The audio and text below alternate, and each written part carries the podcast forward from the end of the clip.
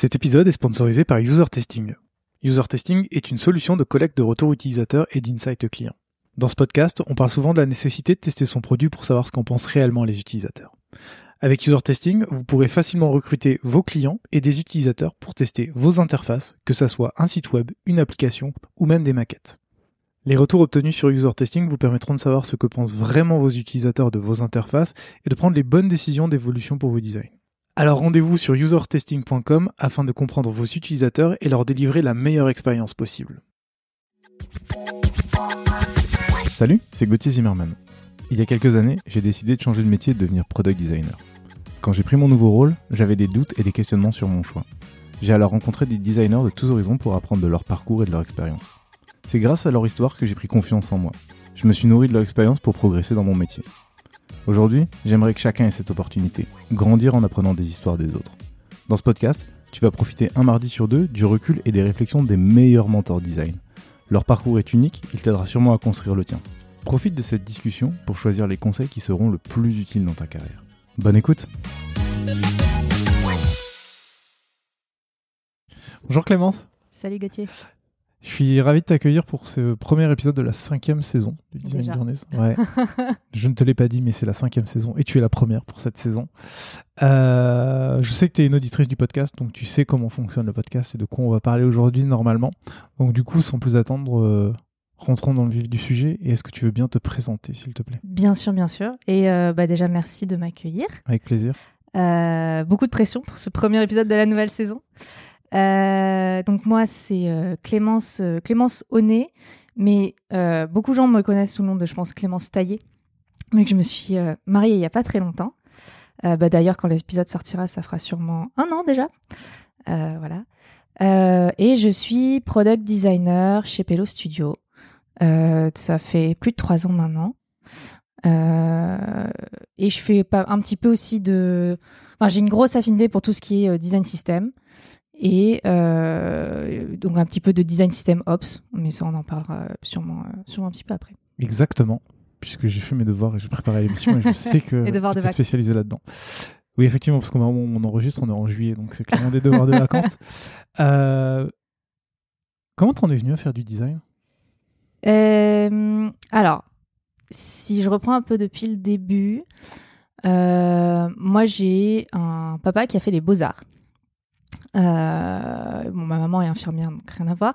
Mais euh, il y a toujours eu, toutes nos vacances, ce genre de trucs, on, partait souvent. Enfin, il y avait toujours un musée ou une visite culturelle incluse. Donc il y, avait cette ambiance très euh, art, histoire de l'art. en tout cas, moi, j'ai eu l'impression de baigner dans ça via mon papa. pour autant, je suis pas quelqu'un qui dessine beaucoup. Euh, et je suis pas forcément très douée dans ça non plus. Euh, mais voilà, j'aimais bien euh, regarder les, livres, les encyclopédies qu'il avait, ce genre de trucs. Et, et je sais pas trop pourquoi, mais assez rapidement, quelque chose vers la, genre la troisième, quand on te demande tu veux faire quoi plus tard. moi, j'ai dit, moi, je veux faire les maquettes des magazines de mode. Donc, c'était assez spécifique.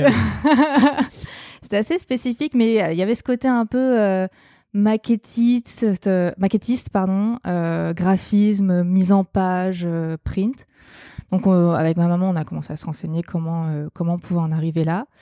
à l'époque, c'était partir faire un bac STI à appliqué. Mm-hmm. mais ça, ma mère, c'était hors de question que je parte dès la seconde. D'une part parce que j'étais jeune, et bah, moi, j'ai grandi dans les Hautes-Alpes, donc ça voulait dire partir, mm. aller à l'internat, euh, donc c'était pas trop, j'étais la dernière en plus, voilà. même moi, je pense que j'avais pas très envie en réalité. Euh, et puis, euh, elle était pas très tentée par le fait de faire un bac très spécifique, comme beaucoup, je crois. donc, comme j'étais pas mauvaise du tout à l'école et que j'aimais bien ça et que ça me dérangeait pas fondamentalement, je suis partie sur un bac S classique. avec l'option art, art, plastique quand même, on n'oublie pas où on veut aller. Et après, du coup, j'ai fait une mana euh, pour, euh, bah, pour rattraper entre guillemets le fait que j'ai fait d'avoir fait un bac S. Euh, j'ai fait ce qui, est pas mal aussi, c'est que euh, j'avais une maman qui était très impliquée, enfin qui est toujours là d'ailleurs, qui était très impliquée dans le fait de nous aider à trouver euh, la bonne voie, enfin voilà, de pas nous laisser à la dérive. Donc on a pendant les trois ans de mon lycée, on a fait pas mal de portes ouvertes, de Mhm. salons. Euh, donc j'ai aussi pu discuter et voir avec pas mal d'étudiants comment ça se passait. Donc je suis rentrée en mana après le bac euh, à Lyon. Euh, C'était intense quand même, euh, surtout quand on vient d'une filière générale et scientifique. Travailler, passer du la- le petit carreau quoi à, à une Ouais. grande planche, c'était beaucoup de nouveautés pour moi. Mais hyper intéressant parce que du coup j'ai découvert plein de trucs que je ne connaissais pas euh, le design d'espace le design de mode euh, euh, qu'est-ce qu'on a fait? Bon, le graphisme la photo on a fait de l'argentique enfin, voilà, plein de trucs que j'avais jamais fait avant Ouais. c'était pas facile parce que je me suis retrouvée aussi avec des gens qui dessinent vachement bien vachement mieux que moi qui étaient hyper créatifs qui voulaient faire les beaux arts après et, et c'est vrai qu'il y avait parfois un petit côté syndrome de l'imposteur Ouais. Euh, que j'ai, je pense, euh, toujours gardé euh, cet aspect un peu créatif, le dessin. Enfin, c'est, je pense, je suis pas la seule dans, ce cas-là, mais mais comme j'étais assez toujours très méthodique, c'est ça un peu qui m'a toujours permis d'y arriver. Du coup, à la fin de la mana, tu es censé choisir un peu vers où tu vas aller. Et à ce moment-là, j'ai longuement hésité entre bah, BTS Design Graphique, toujours en- sur mon histoire de, de print, euh, maquette, euh, magazine, mais aussi avec les écoles d'archi. Euh, Ok. Parce qu'il y avait peut-être ce côté un petit peu plus scientifique, rationnel, ingénieur, euh, que j'aimais beaucoup aussi. Et euh, bah, j'ai passé les concours quand même, mais à l'époque, il y avait post-bac, et tu étais obligé de faire un choix avant de, avant de savoir. Donc j'avais, voilà, par défaut, mis en fait les BTS avant les écoles. Euh, un peu ouais, par défaut, plus ou moins. Et euh, bah, je suis rentrée en BTS design graphique euh, print. Je crois que ça s'appelait média imprimé à l'époque. Ouais, c'est ça. Ça m'a pris un peu de temps avant de réaliser Ouais. que média imprimé, ça voulait dire print. Ouais, c'est ça. Alors que c'est la traduction littérale. euh, ah oui, oui, oui, effectivement. Je crois que le nom a changé. Ah non, ou ça venait de changer à l'époque. Ça, ça s'appelait différent. Enfin, je sais plus. Oui, design graphique. Oui, avant ça s'appelait communication visuelle et quand je suis arrivée, ça venait de changer. Ça s'appelait design graphique. Donc ça avait introduit le mot design dans le, diplôme. Euh, print et pas digital, étonnamment, euh, tout simplement parce que j'ai pas eu les BTS, euh, BTS euh, design graphique digital en fait. J'ai eu celui de Lyon. Mais c'était cool quand même parce que moi, pendant mes études, j'ai un gros coup de cœur pour tout ce qui est typographie. Euh, j'ai eu un super prof aussi qui euh, qui nous a fait l'histoire de l'art, enfin de l'histoire de la typo. Enfin, Mhm. moi, j'ai, adoré. Euh, et j'ai adoré aussi cet aspect très technique en fait mine de rien Ouais. dans l'impression. C'est pas c'est pas si artistique que ça en fait. Et moi qui voilà qui me raccroche pas mal à tout ce qui est un peu rationnel, ça, ça me parlait bien. Et, euh, et voilà. Euh, donc mon BTS, c'était euh, c'était deux années plutôt cool. Euh, pour autant, je savais que je voulais pas partir dans ça. Enfin, après le BTS, fallait que je fasse un truc en plus. Ok. Euh, Qu'est- qu'est- Qu'est-ce qui t'a donné euh, ben, enfin, Je veux dire, parce que techniquement, après ton BTS, tu veux faire du print, ouais. tu fais un BTS dans le print. Qu'est-ce qui te dit qu'à la fin, qu'est-ce qui, quel est le déclencheur qui à la fin te fait dire que euh, Ouais, euh, ouais, j'ai fait un stage, euh, t'as un stage en BTS, j'ai fait un stage chez euh, l'agence Marcel, qui fait partie de Publicis. Bon, après, c'était c'était de la pub, mais c'était un, un peu ce côté je voulais, je voulais voir comment c'était côté digital, en fait. J'avais, en fait, dans ma tête, c'était de toute façon, le print, c'est bouché, il n'y a pas de taf. Si je veux, si je veux gagner ma vie, entre guillemets, faut que j'aille là où ça commence à, à être plus intéressant, quoi, et trouver. Euh, déjà rien que trouver un stage, c'était galère en fait. Euh, dans l'identité visuelle, dans l'édition, il y a, il y a vraiment peu de peu de choses. Et euh, ouais, je sais pas, j'ai toujours eu un truc pour l'aspect informatique, enfin ouais, ordi, euh, Mm. digital. bah, j'ai ah, pour pour l'anecdote, j'ai mon grand frère qui est motion designer. Donc j'ai aussi eu fait des choses avec lui à l'époque. j'ai des souvenirs d'être sur After Effects ou sur des petits. Ok, donc tu connaissais déjà un petit peu. Ouais, c'était, ouais, c'est ça. C'était pas, pas 100% inconnu pour moi, quoi. Et, et donc tu l'as dit, tu as fait un, as fait un stage dans l'agence Marcel. Euh, après, tu pars au Gobelin, c'est ça? Ouais, c'est ça. Euh, je voulais faire de l'alternance en fait, surtout après le BTS. Euh, souvent, les gens ils font ce qu'on appelle des DSA. Donc en fait, c'est des licences slash master après, mais qui restent assez ce que j'appelle théorique entre guillemets par rapport à la pratique de, l'alternance. Et je, moi, c'est un truc l'alternance, je sais que je voulais en faire. Bah, j'ai mon, mari actuellement qui euh, à l'époque était mon copain euh, qui avait fait qui était en alternance et je voyais bien à quel point c'était trop bien quoi mm. rien à voir avec dans le domaine dans lequel il était mais euh, mais je ouais je voulais faire de l'alternance donc j'ai cherché les formations qui proposaient de l'alternance et il y avait bah, entre autres Gobelin qui proposait une formation en deux ans euh, qui s'appelait à l'époque, euh, qui n'existe plus, cette formation, qui s'appelait CRMA, un nom à la con. Ouais, j'ai le nom concepteur réalisateur multimédia design interactif. Ah c'est quoi concrètement? Franchement, je sais pas d'où vient ce nom, mais euh, en gros, nous, c'était, on était, je crois, 40 dans la promo, c'était 20 designers, 20 développeurs. Euh, et euh, pendant deux ans, c'était travailler sur des projets, euh, sur une problématique. sur, par exemple, on a bossé, c'était la SNCF, il y avait des problématiques sur de la data visualisation pour, pour les agents. Donc voilà, des trucs, des projets assez digitaux. On a bossé entre guillemets avec Sisley, la marque de cosmétiques, sur une, c'était une application. Donc voilà, des des sujets assez vastes. À un moment donné, on a, c'était sur l'éducation, donc c'était même à nous de trouver une problématique, donc de faire de la recherche euh, et de trouver un point qu'on avait envie d'améliorer, en fait, tout simplement, sur la thématique de l'éducation. Ok, et tu faisais ça en conjointement avec des développeurs? Ouais, donc, on était toujours associés designer-développeur. Mais ça veut dire que tu faisais un petit peu de dev en même temps ou c'était vraiment, vous aviez, on va dire, un tronc commun et des formations euh, spécifiques après Ouais, euh, plutôt, plutôt deuxième option. On a eu, nous, côté design, une euh, initiation HTML, CSS, mais en fait, non, clairement, les rôles étaient très bien répartis. nous, la partie, toute la partie design et eux, toute la partie tech, dev. Ok, ce qui veut dire que durant ta formation, tu as déjà appris à travailler avec des développeurs. C'était l'idée, c'était vraiment l'idée de la formation. Ouais. Et, euh, c'est pour ça que moi, j'ai vraiment adoré mes deux années, au-delà de l'alternance. Euh, c'est cet aspect euh, équipe, quoi, collab, mmh. dès le début. Euh, qui est assez rare, j'ai l'impression, mine de rien. Ben ouais, parce que j'ai l'impression que tu es un peu la première à en parler. généralement, tu fais un peu ton, ton truc de designer dans ton coin et d'un coup, euh, tu te confrontes à la réalité technique. Et bah là, c'était pas le cas. C'était pas le cas et c'était plutôt cool. Très bien. Euh, tu l'as dit, tu fais une alternance. Donc en même temps, tu es chez Sweet Punk, c'est ça, C'est une agence. Ouais. Je... Ce qui m'a interpellé, c'est que tu étais interactive et motion designer. Donc déjà, je... Enfin, je vais te poser deux questions. Sweetpunk, est-ce que tu peux un peu expliquer ce que c'est comme type d'agence? Ouais, c'est une agence euh, de communication euh, digitale euh, qui fait pas mal. Alors, ils ont beaucoup, beaucoup évolué depuis que je suis partie, mais à l'époque, c'était beaucoup... du site web, ce que j'appelle du site web événementiel ou slash marketing, mmh.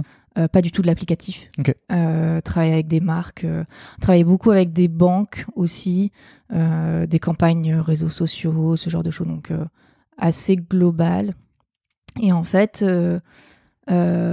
moi, j'ai quand même un peu galéré à trouver un poste en alternance parce que je venais du print. Et je voulais quand même quelque chose qui avait un rapport avec ma formation. Euh, mais euh, mais euh, je dis pas que Sweetpunk c'était par défaut. En soi, j'ai vraiment vraiment adoré mes deux années. Mais c'est vrai qu'au départ, j'étais là-bas embauchée plus en tant que ouais DA alternant, faire de l'interaction, du motion, de l'illustration. on faisait beaucoup de petites vidéos pour les banques, tu vois, quand ils doivent expliquer c'est quoi un OCPE, c'est quoi, je sais pas quoi, les cartes de vœux, ce genre de trucs. Donc, des petites illus en 2D illustrées. C'est marrant parce que moi, je suis pas du tout illustratrice.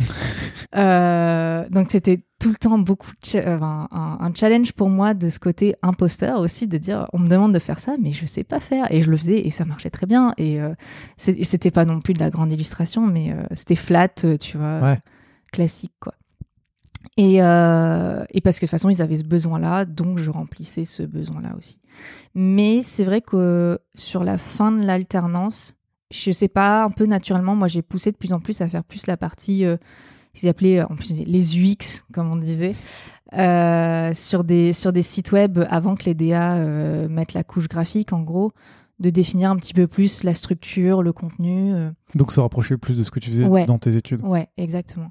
Et, euh, et ça, ils se sont rendus compte que c'était génial, euh, qu'en fait, ils avaient trop besoin de ce poste-là. Ils m'ont même proposé de rester à la fin de l'alternance. Et bon, moi, je ne suis pas restée pour d'autres raisons, mais, mais ouais, j'ai essayé de. J'aurais pu peut-être sûrement continuer dans, dans ce truc-là, mais, mais j'avais pas forcément envie de rester dans une agence type ouais, pub. J'avais envie d'aller ailleurs, surtout. Ok. Et du coup, avant de te demander ce que tu as fait ensuite, tu retiens quoi de, ces deux années, on va dire, euh, globalement au niveau études et apprentissage, parce que les deux sont, sont indissociables? Euh, bah, Moi, c'est comme tu l'as dit, on l'a un peu abordé tout à l'heure, c'est euh, le côté collaboration. Mmh. ce que je retiens, c'est que à quel quiconque est étudiant à l'heure actuelle, je leur dirais, mais cherche de la faire de l'alternance.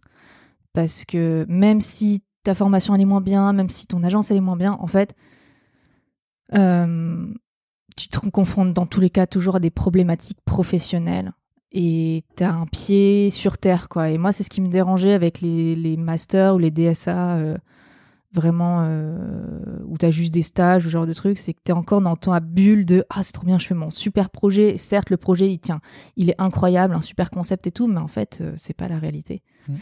Euh, donc ça, je retiens ça. Et après, peut-être plus globalement de mes études, avec le, si je prends en compte un peu plus le BTS, c'est le côté euh, euh, la technicité des choses, c'est hyper important. Et, et, je suis contente d'avoir eu ce parcours dans le sens d'avoir la, culture design et l'histoire du design graphique ou du design en, général. Enfin, moi, j'ai adoré apprendre ça et j'ai l'impression que ça te permet de comprendre plus de choses, parfois. Voilà. Je trouve ça, je trouve ça cool. Mais j'aime bien, j'aime bien apprendre, j'aime bien savoir les choses aussi, donc euh, c'est assez euh, propre à, mon caractère, je pense. Ça marche. Du coup, après tes études et ton apprentissage, tu pars à Amsterdam. Exactement. Mais pourquoi ça? Euh, Pourquoi? C'est assez simple. moi, j'ai toujours voulu partir ailleurs, à l'étranger, et en particulier aux États-Unis. Euh, mais depuis, euh, depuis le lycée, je tanne ma mère dire je veux partir là-bas, je veux partir là-bas. Euh, bon, bah, forcément, je l'ai pas fait. j'ai pas eu l'occasion encore, mais, mais voilà, je voulais partir dans un pays anglophone, en tout cas. partir aux États-Unis, c'était quand même compliqué. je voulais pas partir à Londres non plus parce que j'avais envie de quitter Paris. et quitter Paris pour aller sur Londres, c'est un peu antinomique à mon sens. Enfin, quand on veut quitter Paris, en tout cas. Euh, et je sais pas trop pourquoi, on est venu, bah, c'était conjointement avec, euh, avec euh, ben, mon conjoint, pas conjoint à l'époque. Mmh. Amsterdam, c'est tombé comme étant une ville, bah, ils parlent tous, on en parle anglais, c'est pas trop loin, c'est l'Europe, c'est facile d'y aller. Et surtout, il y a plein de startups, il y a plein même, enfin, il y a Booking.com, Facebook, enfin, c'est une ville où on peut trouver du travail dans le domaine. Et pourtant, tu vas en agence. Ouais. Euh, tu vas chez Mobgen, c'est ça? Ouais. Euh, ça. Qui, si j'ai bien fait mes recherches, se fait racheter par Accenture au moment où tu arrives. Donc, du coup, le site de Mobgen n'existe plus du tout. Donc, je n'ai pas pu avoir plus d'infos. Donc, est-ce que tu peux nous parler un tout petit peu de l'agence et de pourquoi tu, continues en agence alors que là, tu es en train de me parler de start-up et de grosses boîtes euh, dans la tech? En fait, à l'époque, c'est assez drôle comment ça s'est passé parce que c'était pas prévu en fait. Je regardais les annonces sur LinkedIn euh, sur Amsterdam. Et euh, on s'était dit, oui, bon, on se laisse le temps de trouver un truc, euh, machin. Et, et je lis l'annonce Mobgen qui cherche un UI UX designer. Tous les points correspondaient. Je, lis l'annonce, je me dis, mais c'est génial. Ah, mais c'est génial. Ah, mais c'est trop bien. Ah, c'est trop ce que je veux faire. faire du wireframe, faire du user flow, faire de user testing, de la UI. Enfin, un truc qui correspondait en fait à ce que je faisais dans mes études, dans mes projets, euh, ce que j'ai pu faire mon projet fin d'année par exemple. Et là, c'était un vrai, un vrai job. Et certes, c'était euh, en agence, mais, euh, Mais l'intitulé de poste et ce qu'il racontait dedans me plaisait à fond. Et, et en fait, j'ai cliqué sur le bouton Apply sur LinkedIn. Et c'était en plus un quick apply. Là, j'avais vraiment même pas rien à envoyer.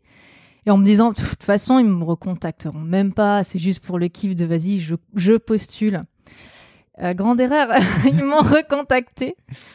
Et ça s'est fait hyper rapidement en fait. Euh, je j'avais même pas fini mon diplôme officiellement que j'avais déjà signé mon contrat pour partir. Ah, c'est cool. Ouais. Ouais, ouais. Et, euh, et, donc, bah voilà, juste opportunité. Donc, je suis repartie euh, en agence, effectivement.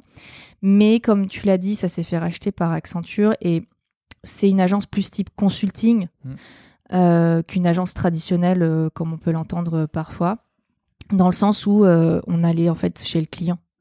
Euh, donc on, était chez Mobgen, mais euh, la plupart du temps, tu étais, euh, plus chez le client que dans l'agence. quoi.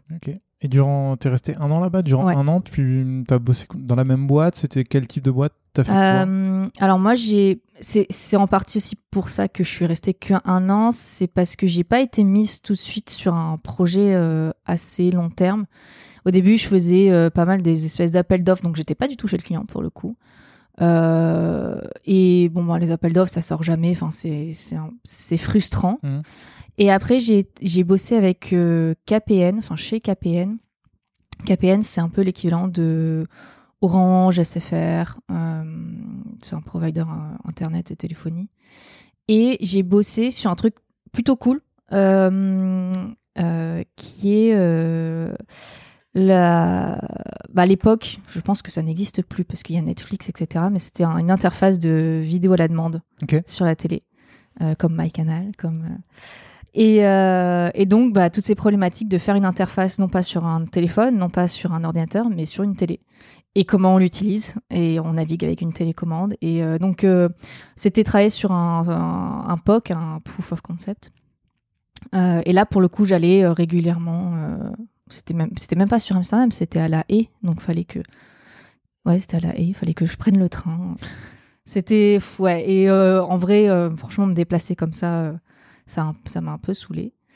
Pourtant, le projet a l'air cool. Ouais, le projet était cool, mais c'est plein d'équipes de consultants. Enfin, c'était au niveau du, du fonctionnement, c'était un petit peu. Il y avait beaucoup d'inertie. Enfin, c'était un petit peu compliqué. Euh, un, autre, un autre client avec qui j'ai travaillé chez Mobzen, c'était Shell. Le... groupe pétrolier Ouais. Et ça, éthiquement, j'ai j'ai pas, pas aimé. Euh, je suis pas restée longtemps sur ça. Et en fait, je suis partie. Euh, j'ai aidé plus que vraiment travailler euh, sur Shell.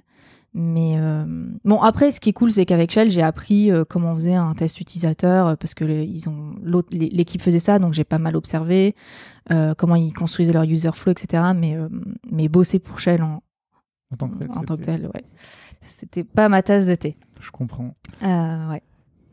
Et du coup, ça me permet une transition facile pour la suite, puisque tu es passé, es allé travailler chez Ethergo, qui est une entreprise qui fabriquait des scooters électriques. C'est ça. Comment? Pourquoi?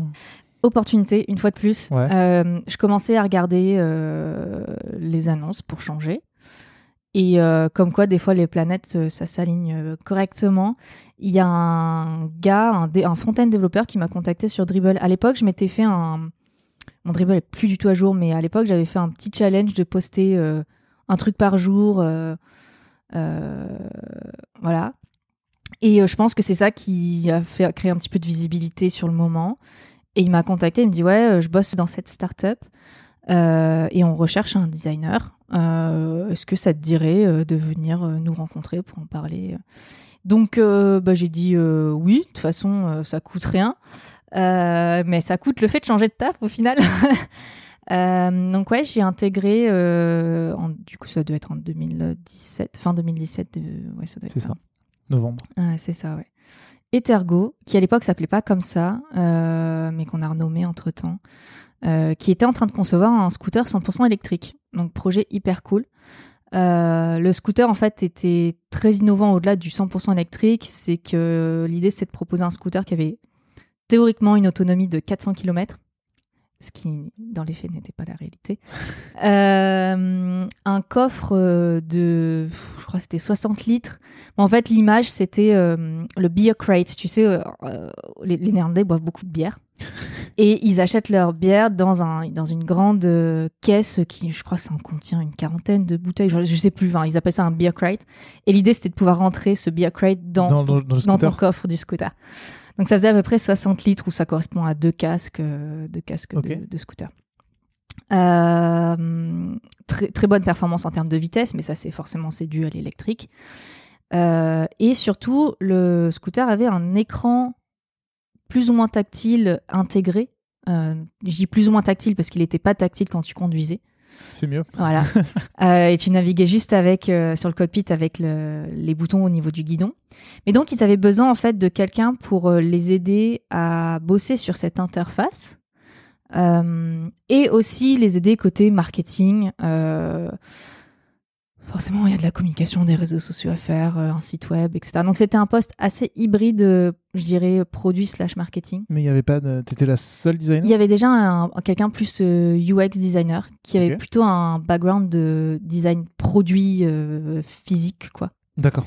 Euh, Sur la partie du scooter en c'est tel. ça, ouais. Et qui, euh, et qui avait commencé, en fait, quand je suis arrivée euh, quelques mois en amont, à faire pas mal de recherches sur euh, le fait d'utiliser un écran conduisant, euh, ta vision périphérique, comment ça fonctionne, euh, naviguer avec euh, juste le, bah, une télécommande en soi sur, un, sur un guidon. Et donc, moi, j'ai- j'ai j'ai re- j'ai retravaillé avec lui, plus la partie, on va dire, visuelle aussi, et de, l'interface. Donc ouais, c'était ouais, comme je disais, c'était un poste assez hybride et euh, il s'en est vraiment beaucoup passé de choses euh, en deux ans euh, chez Ethergo puisque je me suis même retrouvée lead du pôle marketing euh, par pure. euh, en fait, c'est c'est marrant, c'est les startups, c'est les gens partent donc tu te retrouves à faire le taf que les gens faisaient. Je me retrouve à du coup devoir euh, recruter des gens qui sont pas du tout dans mon domaine comme comme un email marketer, comme un comme une PR, Ah ouais. enfin voilà, parce qu'en fait j'étais les gens sont partis, donc je me suis retrouvée la seule côté marketing.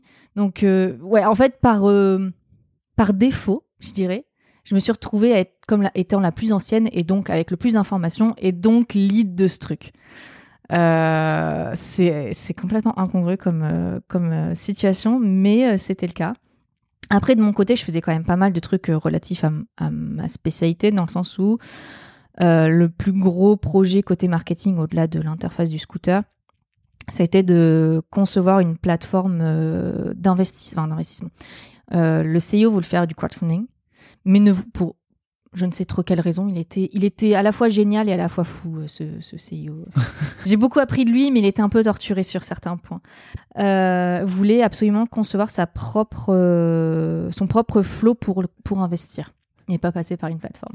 Donc on a reconçu de A à Z avec, euh, avec euh, un développeur, enfin plusieurs développeurs, mais un en interne, et après on a fait appel à une boîte euh, ukrainienne pour avoir de la main-d'œuvre, en gros, euh, en dev. Tout un flot d'investissement pour investir dans la, dans la boîte. C'est ouf. C'est incroyable, ouais. Et on a réussi, on a, on a levé, je sais plus à l'époque, peut-être plus de 2 millions comme ça, enfin via la plateforme qu'on a conçue. Donc il y avait toute une phase d'acceptation par, euh, par euh, je sais plus comment ça s'appelle, mais les services de bancaires, euh, financiers, de, voilà, de, de- d'agrégation, on va dire.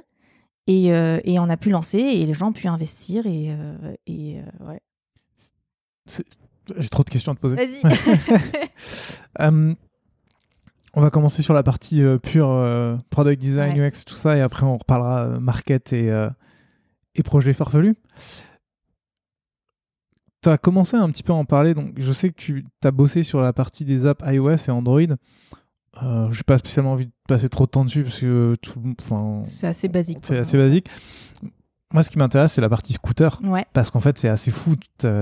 Tu as commencé à en parler, d'écran tactile. Moi, quand j'ai quand j'ai lu ça, le fait que tu aies travaillé là-dessus, je me suis dit, ça, ça doit être tellement compliqué. Comment tu testes pour s'assurer que ça marche bien? Comment tu t'assures que bah, quand il y a trop de soleil, tu puisses le voir quand même? Quand il pleut, ben, que ça soit toujours accessible En gros, comment, comment tu travailles sur une interface d'un scooter? C'est un bordel monstre, on va pas se le cacher.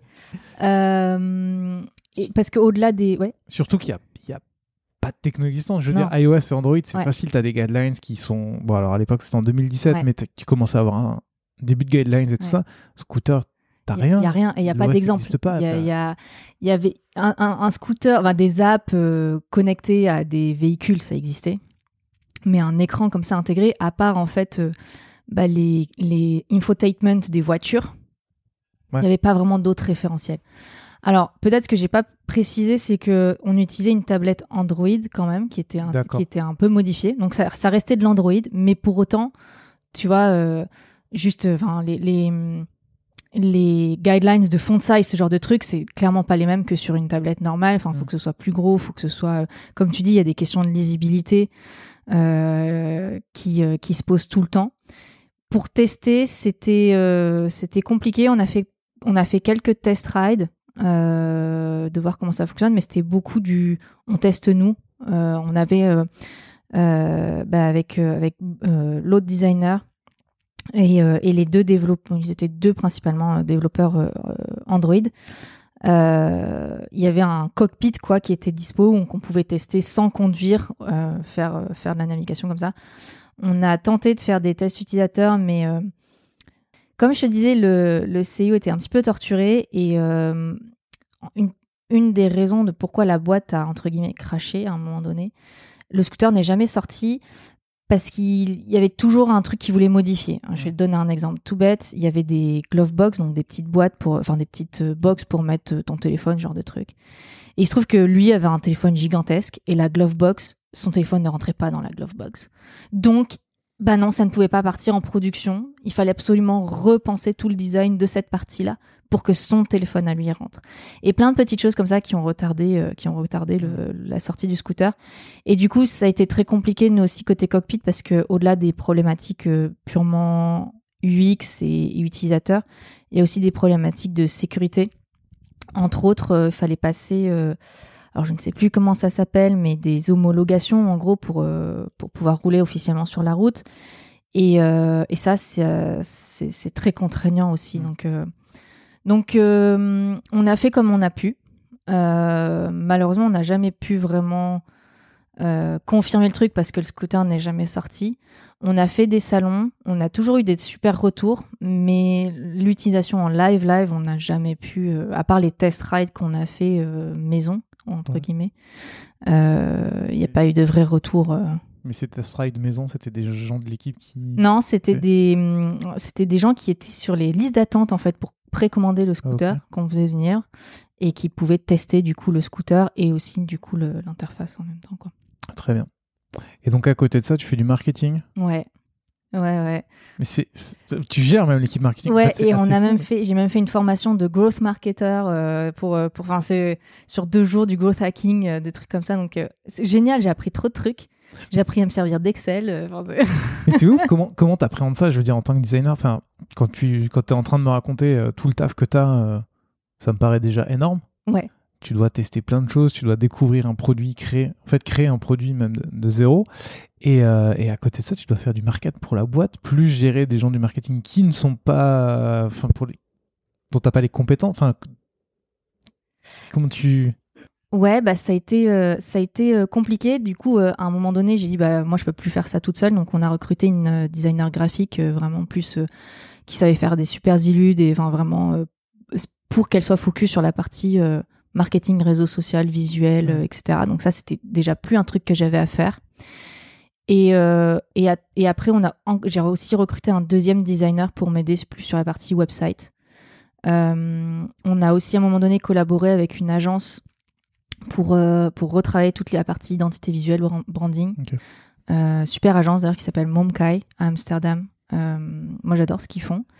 Et, euh, et c'était très cool aussi. Donc euh, en fait j'avais plus un rôle de coordinatrice à un moment donné, au bout d'un moment donné, que de, que de faiseur. Hmm. Euh, donc ça m'a appris plein de choses. C'était cool. Mais c'est aussi pourquoi à un moment donné j'ai dit bon j'aimerais bien j'aimerais bien refaire ce que j'aimais bien faire au départ, quoi. Et puis, je voyais bien qu'au bout de deux ans, le scooter était toujours pas sorti. Pour plein de raisons, les investissements commençaient à, diminuer. Euh, voilà, donc euh, après, j'ai dit stop. J'ai une dernière question qui est plus sur. Euh... Tu as commencé aussi à en parler, mais euh, ton CEO qui, qui refait une plateforme de financement participatif. Je trouve ça ouf quand tu sais le nombre de plateformes qui existent déjà.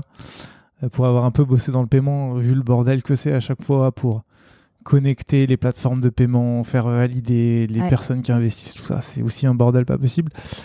Là, tu parles du, scooter où la boîte à gants est, trop petite et euh, bah du coup en fait euh, ça retarde le projet. Enfin, comment tu comment tu gères ça? Parce que j'ai l'impression que finalement dans ce que tu me racontes, c'est une recherche perpétuelle de la perfection qui fait qu'en fait à la fin il se passe rien. Complètement. Euh, c'est malheureux à dire, mais c'est exactement ça qui s'est passé. Et en fait, ce qui est, ce qui, enfin, ce qui est génial, c'est que vraiment toute la team, euh, enfin, tout le monde chez Ethergo, j'ai jamais vu des gens aussi euh, qui croient dans un projet, dans, un, dans le scooter en lui-même. le, le, designer, donc le designer produit, mais produit du scooter le, industriel, voilà. C'est lui qui a, enfin, qui a, tout dessiné, donc c'était son bébé aussi. Donc malgré tout ça, en fait, les gens ils continuaient d'avancer mmh. et de suivre euh, ce que disait euh, le CIO parce que parce qu'ils étaient persuadés que malgré tout, ce serait trop bien, quoi. Euh, mais oui, un, un, autre exemple que je peux te donner, c'est sur le site web, on avait besoin de faire un, configurateur pour choisir ta couleur, l'autonomie de la batterie, voilà, comme, mmh. comme un truc de voiture. Et pareil, pour, ben, c'était, fallait passer des heures, des heures, faire des benchmarks de quel outil on va utiliser. Et à chaque fois, sa conclusion c'était ah oui, mais il y en a aucun qui coche absolument toutes les cases que je veux entre un Shopify, entre un WooCommerce ou je ne sais quoi. Donc, il faut absolument qu'on fasse un configurateur custom, quoi. Et ça, à chaque fois, c'était, c'était compliqué. C'était très compliqué de, de, de négocier avec lui parce que quand il avait sa vision, euh, voilà, c'était. Mais pour autant, après, j'ai beaucoup appris de lui parce que euh, c'est quelqu'un qui lisait beaucoup de livres, qui s'intéressait beaucoup, qui euh, et sa façon de penser un peu détournée parfois aussi, et euh, ça m'a toujours euh, quand même impressionné. Donc voilà. Donc du coup, t'en gardes quand même plutôt un souvenir positif. Ouais, ouais, ouais. Disons que je suis partie juste avant que ça soit très compliqué. Moi, je suis, j'étais l'une des premières à partir en fait. Hmm. Euh, juste avant, en fait, ça a été juste avant le Covid, juste avant aussi qu'il y ait un racheteur potentiel. Ouais, c'est ça. La boîte s'est fait racheter à la fin. Hein. C'est ça. Et en fait, euh, à ce moment-là, moi j'ai des collègues qui sont restés jusqu'au bout. Donc c'est euh, Ethergo s'est fait racheter par une boîte qui s'appelle Ola, qui est une, une entreprise indienne. Euh, déjà, il y a eu un choc culturel sur la façon de travailler. Euh, ils ont tout changé. Enfin, bon, ça s'est très très mal passé. Et je suis contente d'être partie en moi en bon terme aussi avec euh, le projet en lui-même. Et j'en garde un bon souvenir. Que je pense que j'ai des collègues qui sont qui étaient juste essoufflés à la fin et qui voilà, c'est c'est moins cool quoi. Hmm, je comprends. Avant qu'on parle de la suite. J'ai constaté que à côté de tout ça, tu étais freelance? Mm-hmm. Euh, tu, tu, te lances en freelancing juste après, à la fin de tes études, c'est ça?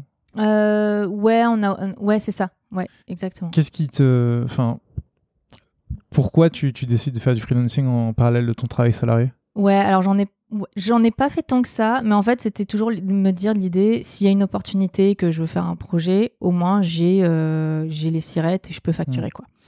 Euh, du coup, pendant Mobgen, j'ai fait, euh, j'avais fait un peu de freelance euh, à côté. Pendant Ethergo, j'en ai fait un petit peu aussi. Mais c'est vraiment, tu vois, des trucs qui peuvent être faits soit sur le week-end ou en soirée. C'est vraiment pas. et c'est plus. Comme quoi, par exemple bah, un, projet que j'ai fait en free, c'était avec l'agence Réseau Zéro, qui est une agence lyonnaise. Et ils avaient besoin d'aide sur un site web pour les vins de Provence. Euh, donc je les ai aidés à faire toutes les pages euh, qui allaient être développées derrière avec le CMS, etc. Euh, faire un petit peu de dilu sur la base d'une DA qui avait déjà été posée, donc pas mal de déclins. Donc en fait, c'était des choses qui demandaient pas tant de réflexion que ça. Un autre truc aussi que j'ai fait, alors je ne sais plus du tout le nom de la boîte, je crois que ça s'appelait Sparted je ne sais plus. mais en fait, c'était un, un, designer qui cherchait de la petite main, littéralement. Euh, ils, avaient une, ils avaient une app en marque blanche qui vendait à leurs clients. Et euh, du coup, fallait appliquer un, thème et une identité visuelle à l'application, mais toutes les fonctionnalités à l'intérieur euh, restaient les mêmes. Et à l'époque, Sketch, Figma, c'était pas les outils les plus utilisés. Et là, toutes les maquettes étaient faites sur Photoshop. Yes. Bon vieux temps. Et mais j'ai, je, franchement, je n'ai jamais vu quelqu'un utiliser Photoshop. Enfin, il a hacké le truc avec les les calques dynamiques, etc. Il avait carrément créé des symboles des choses. Enfin, c'était c'était c'était un, un truc de ouf. Euh, et en fait, il avait tout un fichier pour tous les assets à exporter pour l'application, Wow. automatisé. Un vrai système, franchement, un vrai système sur Photoshop. C'est c'est assez dingue. C'est audacieux. Ouais, complet. Mais ça fonctionnait bien. Euh, parce qu'en plus, à l'époque, tu sais, pour Android, il fallait des- avoir l'image en x1, x2, x3, machin, enfin, tu sais, en plein de tailles différentes. Euh, Enfin, plein de petites choses. Des as- Et puis, c'était que des images exportées, pas des. Voilà, pour les devs. Et donc, il avait besoin de gens pour euh, utiliser cet outil et décliner à chaque projet l'application. Donc, en fait, tu vois, en deux heures de temps, si tu faisais bien ton truc, tu avais fini et, et c'était payé au projet, en gros, quoi, enfin, à la décli. Euh, donc, euh, vraiment, le projet, euh, enfin, je veux dire, nul en soi d'un point de vue euh, créatif et euh, projet en lui-même. Mais euh, ça m'a permis de voir quand même que tu peux réussir à pousser Photoshop et créer un design system sur Photoshop euh, aussi euh, incroyable que cela puisse paraître. Mais voilà, cet aspect freelance, c'était plus, euh, plus complément de revenus aussi. Enfin voilà, rien de fifou. Je profite de l'opportunité du, du- de parler de design system sur Photoshop. Ça me, ça me fait mal de le lire, mais. Euh, à quel moment, vu que tu en as un peu parlé tout à l'heure, tu t'es euh, intéressé, slash spécialisé, ou tu as approfondi cette compétence du design system? Parce que. euh, après Etergo, il me semble que tu as travaillé pour l'équivalent des Galeries Lafayette Ouais. néerlandaises. Tout à fait. Je ne me risquerai pas à. Ouais, merci. Et pour laquelle tu étais, en charge du design system. Donc à quel moment tu t'es. Est-ce que c'est chez Etergo où tu as commencé à bosser là-dessus? Enfin, à quel moment tu as. Ouais, je dirais même c'est plus Mobgen. euh. Où il y avait déjà. En fait, il y avait euh, une, une designer, une fille qui, euh, qui était euh, super forte en sketch. euh, et que j'ai beaucoup appris d'elle à l'époque, c'était sur Sketch, euh, avec cette notion de, de symbole, euh, d'automatiser un fichier en fait pour. En fait, elle disait, limite, elle disait c'est un problème pour elle de. euh, je, je passe tellement de temps au début à setup mon fichier qu'après, quand on me demande un changement, ça me prend tellement 5 minutes que les gens pensent que je suis hyper efficace et Ouais. me demandent trop de choses. Euh, mais j'ai beaucoup appris sur ce côté euh, bah, systémisation du, du truc pour, non pas dans une démarche euh, design system comme on peut connaître aujourd'hui pour faciliter le dev, et- etc., mais plus avant tout dans une démarche de- d'hygiène de travail personnel. Comment je peux, moi, me rendre à minima ma vie plus facile euh, dès qu'il y a un changement, que ça me prenne pas euh, trois heures pour rien, quoi. Donc c'est plutôt à ce moment-là que j'ai commencé pas mal à me, à me renseigner sur le sujet. Et puis ça correspond, je pense, peu ou prou à, au début du, du boom euh, de ce sujet-là dans la tech. Donc ouais, Mobgen. Après, sur Ethergo, j'ai essayé de mettre en place ce genre de truc, mais c'était pas la philosophie. C'était ouais, une fois de plus, c'était plus une question d'hygiène de travail pour moi. Je le Ouais. faisais pour moi. Tu le faisais de ton côté sur C'est ça. Sketch, mais côté tech, c'était pas Non, répercuté. c'était ça. pas du tout, euh, c'était pas du tout une problématique. Surtout qu'en plus on travaillait euh, côté marketing, donc avec des devs qui étaient euh, en Ukraine, donc Hmm. la communication n'était pas en direct. et eux, ce qu'il fallait, c'était juste qu'ils délivrent quoi. Ok. Donc, donc ouais, c'était plus voilà, beaucoup de recherche perso. Et c'est comme ça que j'en suis venue à me- plus, plus en plus me spécialiser dans le domaine. Ouais. Et du coup, comment t'as fait pour trouver ta, ta- cette dernière mission en Ouais. Pello Studio où tu te concentres que sur ça? Ouais. euh, Alors, entre-temps, il y a un truc qui est pas... euh, c'est Un truc que tu ne sais pas. Ah. Euh, entre Ethergo et Bayenkorf, j'ai fait... Mais ça a duré un mois juste. euh, J'avais trouvé un autre poste en- dans... Je retournais en agence. euh, dans une boîte qui s'appelait Story of Ams. Mais, euh, mais ça s'est très mal passé. Enfin, ça s'est très mal passé. Non, ça s'est pas très mal passé. Mais euh, en fait, euh, moi, j'ai j'ai postulé un, un poste et quand je suis arrivée, on m'a dit non, on change toute la philosophie de la boîte. euh, c'est plus du tout ça. Surprise Voilà, en gros. Donc j'ai dit bon, qu'est-ce que je fais? J'avais un mois de période d'essai. Une semaine avant la fin de ma période d'essai, je dis bon, c'est maintenant que jamais je décide de, de m'embarquer dans ce truc ou de dire non, non, en fait, je veux pas. Et le seul truc que je veux dire par rapport à ça, c'est euh, les périodes d'essai, c'est important quand même. Enfin, c'est bien, pas que pour l'employeur, mais aussi pour l'employé. Ouais. Euh, donc du coup, je voilà, je suis pas restée et je devais absolument retrouver quelque chose. Et là, j'ai une ancienne collègue de Mobgen qui était chez Bayenkorf, qui, bah, qui, était le, qui est la lead design. je sais pas c'est quoi son intitulé exactement, si c'est head of ou, ou lead. Mais qui cherchait quelqu'un en freelance pour les accompagner sur toute la partie design system. Donc c'est comme ça que, comme je la connaissais aussi, qu'on avait déjà travaillé un petit peu ensemble, que, j'ai eu l'opportunité, une fois de plus, c'est que des opportunités chez moi, euh, de, euh, rejoindre un, gros projet produit et de les, accompagner sur, euh, sur ce sujet design system. mais quand je suis arrivée, euh, badaboum. en fait, il y a le l'un des il y avait plusieurs squads donc sur la partie e-commerce. Donc oui, effectivement, les, les c'est l'équivalent des galeries Lafayette néerlandaises. donc ils ont un gros site e-commerce. Mm et une application. Donc il y a toutes les squads sur, le, sur la partie euh, e-commerce. Euh, voilà. Et il y avait une squad mobile app. Et le designer de cette, de cette squad, quand je suis arrivée, voulait, enfin, était en train de se barrer, et allait partir incessamment sous peu. Du coup, j'ai en fait j'ai pris son poste aussi en, même temps. Euh, parce qu'ils avaient un besoin, j'étais là, je pouvais le faire, j'étais capable de le faire. donc ma mission design system, enfin ça va, ça a été vraiment du 50-50 quoi entre les accompagner à écrire de la doc sur, de, sur un zero height, euh, mettre en place euh, mettre en place des weekly avec les fronts, euh, faire en sorte que des composants passent dans leur backlog, dans leur cycle, etc., soient développés. Et moi, d'avoir ma propre squad et d'avancer côté, côté app, tout simplement. J'avais une question là-dessus, c'est plus sur la partie design system du coup en tant que freelance, quand tu arrives et qu'on te demande de faire de la doc et tout ça, comment tu fais? Parce que tu es resté six mois, je crois. Comment tu fais sur une mission de six mois pour, euh, on va dire, évangéliser, réussir à faire en sorte que tout le monde soit aligné et que en même temps, à la fin de ta mission, tout le monde se dise euh, Ok, c'est bon, on a ce qu'il faut, on peut y aller, et tu peux, tu peux partir. On peut lâcher le bébé, ouais. ouais, euh, bah, ce qui était cool dans, dans le cadre de Bayankorf, c'est qu'il y avait déjà quelqu'un qui avait fait un peu ça en sous-marin, enfin qui avait commencé à évangéliser en sous-marin. Donc elle avait déjà mis en place une non officiellement, on va dire une team euh, une team design system. Donc il y avait euh, et en fait c'est pour ça qu'ils ont cherché un freelance, c'est que clairement elle n'avait pas le temps de le faire à temps plein. Euh, donc il y avait une première base. les gens les gens étaient partants. Les stake, en gros les stakeholders avaient signé à dire ok oui ça fait c'est un projet. donc ça n'a pas été très compliqué pour moi sur ça. J'ai pas eu toute la partie à convaincre J'étais plus sur la partie euh, production, du coup. D'accord. Ok, très bien. Tu ne le sais peut-être pas, mais Design Journeys est un podcast que je produis sur mon temps libre et de manière totalement indépendante.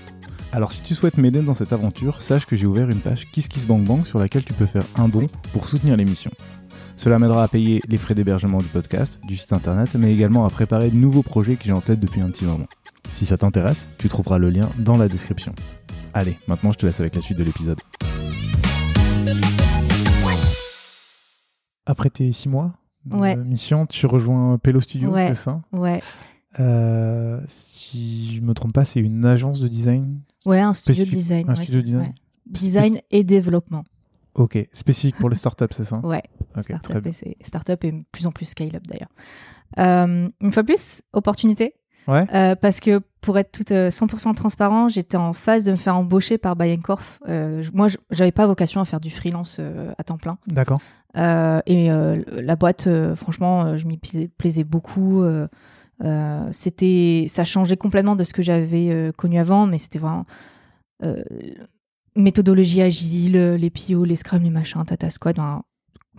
et ça me plaisait. Moi, ça me convenait. Mm-hmm. Euh, mais en mars 2020, tu n'es pas sans savoir qu'il y a eu un super Covid euh, qui a commencé à remettre pas mal de choses en question, entre enfin, dans ma vie perso, entre autres, euh, bah, j'ai dû annuler mon mariage.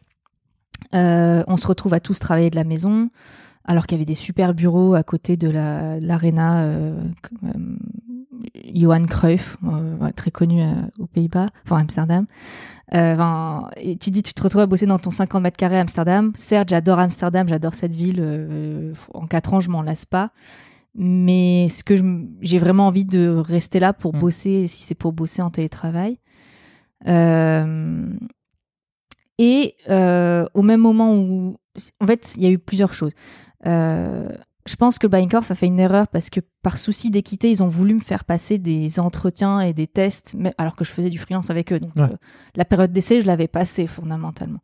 Euh, et moi, j'ai dit bah oui, parce que je suis une gentille et que je sais pas forcément dire non. Euh, donc ils ont retardé le fait de me proposer un contrat. Et entre-temps, j'ai vu passer l'offre Pelo Studio sur Dribble. Et Pelo Studio, en fait, c'est c'est un studio que je suivais depuis. Ça va être le petit moment fangirl. Ils vont, ils vont, se, ils vont se foutre de moi euh, quand ils vont écouter le podcast. Mais euh, ça faisait longtemps que je, je connaissais le studio, en fait. J'avais connu. euh, plusieurs années en amont parce qu'ils avaient fait alors c'est peut-être cancel de dire ça mais euh, des conférences à The Family voilà Ah, À va- l'époque. Ça va encore. Et, euh, et j'avais beaucoup aimé leur philosophie euh, et leur approche euh, avec les startups. Donc le côté studio pour une startup. Euh, et pas euh, agence euh, avec des gros clients, etc. Et donc quand j'ai vu qu'ils recherchaient ben, UI UX slash product en full télétravail, qu'ils étaient ouverts au 100% remote, je me suis dit mais c'est génial. Et je les ai contactés et puis ben il y a eu un super fit, ça l'a fait. Et en fait bah du coup j'ai dit au Bayenkorf euh, désolé parce que bah vous, vous le télétravail vous n'êtes pas ouvert en réalité à ce que je rentre, en France. Oui parce qu'on voulait aussi enfin c'est vrai que j'ai omis un point mais c'est que euh, Monsieur en avait marre des Pays-Bas par rapport à moi. euh, et commençait à se poser la question de est-ce que j'ai vraiment envie de rester dans ce pays-là ou est-ce que j'ai pas envie de rester en France. Donc le télétravail euh, était important et le Bayenkorf était pas vraiment ouvert au fait que les gens partent euh, Mm. hors Pays-Bas. Ok. Donc euh, voilà, d'où euh, mon arrivée chez Pelo Studio. Très bien. On va commencer par une question un peu naïve parce que euh, on va pas se mentir, c'est toi qui m'as contacté pour, euh, passer dans le podcast euh, en partant d'un postulat assez simple, c'est que dans le podcast, je ne parle quasiment qu'avec des designers qui sont in-house ou qui euh, sont freelance. Euh, et effectivement, je n'ai jamais reçu quelqu'un qui travaille dans un startup studio. Ouais. Ou, euh, ou alors c'est pas uniquement que un startup studio. Je pense à The Design Crew qui fait Ouais. un, peu, un peu tout ça, donc euh, qui est le seul épisode où on en Ouais. parle un petit peu. Du coup, question naïve, euh, ça consiste en quoi un studio de design euh, pour aider les startups? Ouais, très- mais très bonne question en réalité. Euh, en fait, c'est partir du principe que pour une startup, recruter un designer, c'est jamais la priorité. Mhm. Euh, D'un point de vue budget, la priorité, c'est de recruter des devs ou des PM éventuellement. Euh, et, euh, et nous, en tant que studio, on peut leur proposer du temps, en fait, des, des gens et des, de la, de la- du, ouais, des, des, des, des skills, je ne trouve plus le mot en, en- en Compétences. Des compétences, merci. Euh, et cela pas à temps plein. Euh, donc nous, notre modèle, en fait, c'est euh, de vendre euh, non pas des projets et des livrables, mais de vendre du- de la disponibilité. D'accord. Donc pour les clients, c'est on achète deux jours par semaine, donc X jours dans le mois, et bah, on avance sur le temps qu'on a, comme si tu étais dans une squad en fait, hein, et euh, tu t'intègres à leur roadmap, tu t'intègres à leurs besoins, tu bosses, euh, tu bosses avec le PM en général, ou alors le, le CEO si c'est très early qu'ils n'ont pas de PM, euh, et tu avances sur les sujets. Euh, il n'y a pas de deadline, tu vois, comme sur un, sur un projet plus marketing. euh, euh, où ben, il y a une, une date de mise en ligne d'un site web ou je ne sais quoi. euh, voilà. C'est un peu ça, c'est- c'est clairement ça le, le modèle sur de la récurrence euh, pour les aider et euh, plus le temps passe sur du côté produit. En général, les collabs, elles sont assez longues. Et c'est souvent qu'à la fin, on les, même, on les aide en même à recruter, qu'ils sont prêts à intégrer quelqu'un en interne. Et, euh, et on passe le flambeau comme ça. euh. Très bien. Bon, on va parler un peu de tout ça. Euh, tu es arrivé en tant que product designer. Ensuite, tu es devenu senior product designer et design ops. Mhm. Euh, je te propose qu'on se concentre dans un premier temps sur la partie product designer. Ouais. histoire de bien, bien se cantonner à ce rôle-là et après de comprendre ce que ça veut dire être designer ops dans, Ouais. dans un studio de, de design. Toi, ton rôle aujourd'hui chez Pelo Studio, il consiste en quoi? Euh, c'est très simple. C'est vraiment un rôle de product designer, euh, euh, de produire en fait beaucoup. Je pense que c'est assez simple si je prends un exemple. Ouais. Euh, sur, par exemple, c'est bientôt la fin de la collab parce que justement ils ont recruté, mais un des, des projets sur lequel j'ai longuement été dernièrement, c'est avec Cobra. C'est un outil de gestion de rémunération des sales, une SaaS comme beaucoup de startups en France. Et bah, toutes les semaines, moi, je bosse avec avec Axel ou, Mathieu, les, PM euh, il y a des sujets, des features plus ou moins grandes, par exemple euh, intégrer toute une nouvelle feature de, de commentaires euh, dans l'application, ou des plus petits trucs du type ah il faut retravailler la façon dont on montre comment les, les éléments sont archivés dans, dans l'application, ce genre de choses. Donc en fait, c'est des tickets qui nous sont assignés, qu'on prend, qu'on avance, qu'on présente et que ça part en dev une fois que c'est une fois que c'est fait. Mais du coup là, quand tu me le décris, euh, j'ai l'impression que c'est très. Euh, l'entreprise va dire ce que tu as à faire. J'ai l'impression que ça omet un, pan du, métier de product designer qui est plus la partie recherche peut-être et euh, compréhension du besoin. Est-ce que c'est spécifique à l'exemple que tu as donné ou est-ce que c'est pas ton rôle? Je pense que c'est spécifique à l'exemple que j'ai donné et aussi hmm, quand même, c'est une spécificité du fait d'être dans un, dans un studio et pas euh, intégré du coup directement. Euh, euh, c'est un peu contradictoire ce que je dis, mais tu vas comprendre. Selon les clients, selon la maturité aussi de leur boîte et comment ils arrivent à intégrer la, la vision design ou non, on reçoit plus ou moins les choses déjà défini quoi. On a, ils ont déjà fait leur recherche en amont. Euh, ils ont déjà défini le besoin. Mais sur d'autres projets, ça m'est clairement arrivé. Euh, c'est parce que c'est des gens qui n'étaient pas du tout euh, spécialisés en design, bah, de faire de la recherche pour eux, de faire du user testing, des protos, des flows, enfin voilà, toute cette partie en amont. Et donc c'est très dépendant du très dépendant du client. Ok. Pour autant, c'est quand même inhérent au fait d'être dans un studio, de pas être à temps plein. On n'a pas le temps hmm. de faire toute cette partie-là. Euh, c'est plus compliqué. Ok, je comprends. Mais du coup, ça veut dire que on fait appel à vous principalement pour faire de la delivery. Hmm, tout à fait. Ouais. C'est, je pense, euh, on va pas se le cacher, c'est quand même 70% euh, de ce que je vais faire et, et 30% plus entre guillemets plus euh, conseil ou voilà euh, travail en amont euh, et, ça peut varier selon selon les clients. Donc je sais que quand là certains vont entendre ça ils vont dire ah ouais mais c'est pas c'est pas un taf de product designer etc. Ça peut se débattre et je l'entends tout à fait et voilà mais le gros avantage que moi je trouve va être dans product designer dans un, ce genre de studio c'est que du coup moi en trois ans j'ai vu un panel de problématiques. Mm-hmm. Euh, j'ai travaillé avec plein de clients différents. Et du coup, euh, faire un tableau, faire un dashboard, faire machin, finalement, les problématiques au-delà de la problématique métier, la problématique design, visuel et comment tu construis ton truc, elle reste très similaire. Et euh, le fait de voir, tu as réglé un problème avec un client, tu, fais face au même sur un client B, mais bah, en fait, tu te poses pas 3000 questions et t'es plus efficace aussi à ce niveau-là. Donc c'est ça qui fait la force entre guillemets. Ouais, euh, c'est l'expérience sur, euh, sur, les différents cas. Ouais, ouais, exactement. Ouais, je comprends.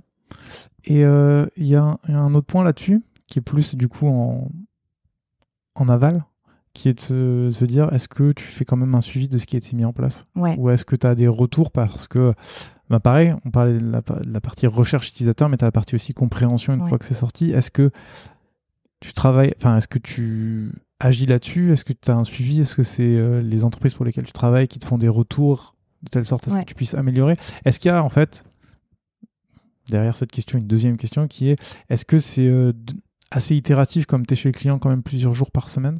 Complètement. Ouais, ouais, ouais. Euh, là, tu as sur le projet que je suis en ce moment, donc c'est un client qui s'appelle Zelic, très early. là, pour le coup, je suis beaucoup plus intégrée euh, puisque euh, j'ai des weekly avec euh, avec les fronts sur juste la partie design system notamment. On a des tech reviews, on fait des weekly avec avec les les cofondateurs. et là, moi j'ai la sensation pour le coup d'avoir plus la main sur le process de A à Z. de ok, il y, y, a une roadmap avec des besoins qui, qui, ont été plus ou moins définis, mais il y a quand même un peu de recherche à faire parce que c'est je vais te donner un exemple un peu euh, lambda, mais si on veut intégrer de la AI dans le produit, Bon, bah ok, on l'intègre où, ça sert à quoi, pourquoi, comment, etc. Et là, pour le coup, je bosse avec les PM. On a fait des, des utilisateurs euh, il y a pas longtemps. Euh, Enfin, des, bon, pas un truc très euh, scientifique pour le coup, mais voilà, d'aller voir les gens qui utilisent les, les SDR, parce que c'est un truc pour des sales. Euh, on a, il y a la bêta qui est sortie, on dit ok, ben, qu'est-ce que t'en penses, c'est quoi tes retours, etc. Donc là, pour le coup, je suis vraiment euh, du début jusqu'à la fin où je parle beaucoup avec les devs, je fais de la QA et on met en place toute cette partie design system parce que j'ai eu la chance de leur côté, ils ont un front qui est hyper dès le début. Il a dit moi, je, mets en place des variables, je mets en place un système carré parce que même si ça me prend un peu plus, de temps, euh, ça va nous servir. Et ça nous a servi parce qu'entre temps, ils ont fait un mini rebranding avec nous, évidemment. Et euh, pour te dire à quel point la puissance du système, quand même, je suis assez contente. On a mis en place bah, des tokens, de couleurs, de fontes. L'interface n'a pas changé à proprement parler dans les fonctionnalités, etc. C'était vraiment cosmétique, on Mhm. va dire. Bah, en une semaine, c'était fait. Ouais. Voilà. Et ça, c'est plutôt cool. Ouais, parce qu'on l'a pas dit dans, en- chez Pello Studio, vous faites aussi du branding pour. euh, Ouais, ouais, ouais. Moi, c'est pas du tout ma, ma spécialité, mais effectivement, euh, on a tout un pôle euh, brand, marketing, DA, euh, et un pôle développement en interne aussi, euh, qui bosse pas du tout sur la partie euh, produit, qui bosse vraiment, c'est les DA et, et- et les devs qui bossent ensemble sur, sur euh, bah, intégrer et développer les sites web euh, pour nos clients. Mais c'est vrai que ça, c'est un pôle que moi, je- j'interviens moins en daily, que je vais peut-être plus intervenir sur la partie qu'on va en parler après, design ops. Mhm. Mais moi, je, ouais, je, je produis pas de DA ou de brand à proprement parler. Ça marche. Il y a une question qui me taraude par rapport au- studio, tu vois, tu, tu le disais, tu es chez les t'es chez le client, enfin, chez client, Ouais. à distance, À distance mais tu bosses pour, pour un client, tu, je, je comprends bien la relation avec les CEO, les PM et tout ça, je le vois bien. Est-ce que euh, il y a aussi un peu ce un peu ça côté euh, côté studio, c'est-à-dire euh, est-ce que par exemple tu bosses avec deux designers du studio euh, est-ce que j'imagine que tu bosses avec des développeurs et, des DA, mais euh, est-ce qu'il y a un petit peu ce côté, euh, comment dire, vous pouvez vous challenger entre vous même si vous bossez pas sur les mêmes sujets? Complètement. C'est vrai que c'est un point que j'ai pas abordé. Euh, on a l'impression que je suis toute seule sur les projets, mais en fait, c'est pas. Enfin, non, mais c'est pas vrai. Euh, on essaye, et c'est ce qui fait la force d'un studio versus un freelance, c'est qu'on fait des collabs entre nous, de dire, ben, on sera. On essaye d'être en général deux, voire trois designers euh, à bosser pour, euh, un même exemple, sur Cobra, euh, je travaille avec Louis, ça fait. Presque un an qu'on est tous les deux sur le projet et on, se répartit après le travail, on a un peu chacun euh, nos sujets. Mais du coup, on, est deux à avoir la connaissance euh, du produit, on, se pose des questions entre nous. Donc ça, c'est vraiment, on est sur le même projet. Et après, euh, au sein du studio, on a un call chaque semaine, le vendredi, de la team produit où euh, on essaye de se, de se voir tous ensemble et se dire bah toi tu bosses sur quoi en ce moment? C'est quoi tes problématiques? Euh, genre la dernière fois je leur ai fait une démo euh, j'ai testé les variables sur Figma j'aurais montré comment ça marchait. Bon après il n'y a pas que le vendredi on a aussi une channel Slack où on se pose des questions du type ah bah là j'ai une problématique de qu'est-ce que je peux trouver comme exemple ouais truc très bête mais c'est pas une- c'est pas un très bon exemple mais genre euh, ah vous imaginez quoi comme comme euh, icône pour représenter tel truc Euh, ou alors comparer deux flots qu'est-ce que vous en pensez ce genre de choses. Donc ouais il y a une y a une, synergie quand même interne qu'on essaye d'avoir. Et c'est pour ça qu'on n'est pas non plus solo et, et comparé à un freelance qui euh, je vais donner un exemple tout bête euh, du jour au lendemain euh, pourrait plus parce qu'il tombe malade ou je ne sais quoi euh, bosser bah nous au studio on est capable de faire monter d'autres gens enfin de compenser euh, ou un autre truc moi je le- je l'ai dit à un moment donné l'illustration c'est pas ce que je sais le plus faire pour autant, tu as toujours des, des sujets d'illustration dans un produit Ouais. en général, des empty states, ce genre de trucs. Bah, j'ai un besoin pour comme ça, bah, je vais demander à une collègue qui sait bien faire. Ah, euh, est-ce que dans la semaine tu peux prévoir euh, un peu de temps pour m'aider sur ça, euh, pour me faire une illu le, Je la brief en gros. Le sujet c'est ça. Il y a déjà un style prédéfini ou pas d'ailleurs, ça dépend. Et et du coup, ben, j'accède aussi à ces, à compétences au sein du studio même, et c'est plus facile. Très bien, je comprends. Dernier point, je pense, sur, ta, sur ton travail de, product designer, c'est